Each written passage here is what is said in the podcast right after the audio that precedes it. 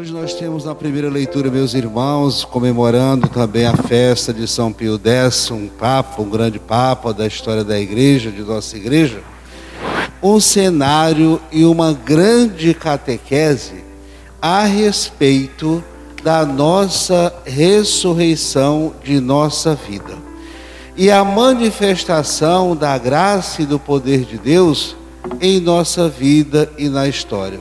O profeta Ezequiel faz essa narração, ele é enviado a uma planície, a um lugar seco e árido, onde há somente uma multidão de ossos humanos ressequidos. Às vezes, quando tem alguém doente em nossas casas, a gente já entra em desespero uma coisa nós temos que ter certeza: Deus é o Deus da vida. E o profeta Ezequiel nos dá essa grande lição. Naquele deserto, ossos humanos ressequidos para todos os lados, e aí ele se sentindo totalmente impotente, com a sua natureza humana, Deus diz: profetize sobre esses ossos, que você verá a manifestação de Deus diante de você. E ele reza, acredita, faz a sua oração, pede essa graça de Deus. Ouve-se um grande murmúrio após a sua oração aqueles ossos se aproximavam uns dos outros, eram envolvidos por carne aqueles ossos e peles, ou seja, voltaram novamente à aparência de ser humano, porém sem vida. Aqueles corpos restaurados, perfeitos mas não respiravam, não tinham vida.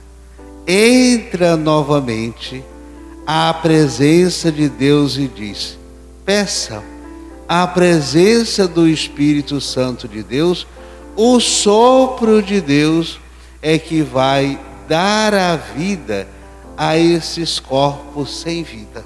Interessante isso. A força da criação, a força da fé transforma tudo e todos. E aqueles corpos, após o profeta implorar a presença do Espírito Santo, aqueles corpos se levantam, passam a respirar e milhares de multidões ali se encontram com vida, saudáveis e aqueles ossos sem vida passaram a ter vida plena.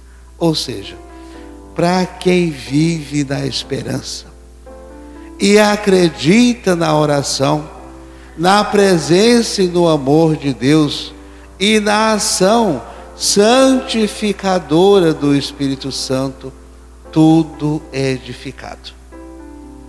Nada se perde, tudo é transformado. Aquela visão do profeta nos enche de alegria. Ora, se aqueles ossos ressequidos, há anos e anos ali, foram capazes de ter a vida novamente, imagine nós, batizados, saudáveis ou não, vivendo numa caminhada de fé, o que é que nós queremos mais?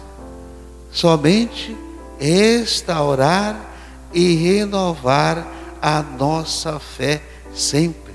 Que esse cenário realmente possa ficar ao longo do dia, iluminado pelo profeta Ezequiel, esse cenário de morte do nada transformado em vida plena é a graça de Deus é a manifestação de Deus em nossa história.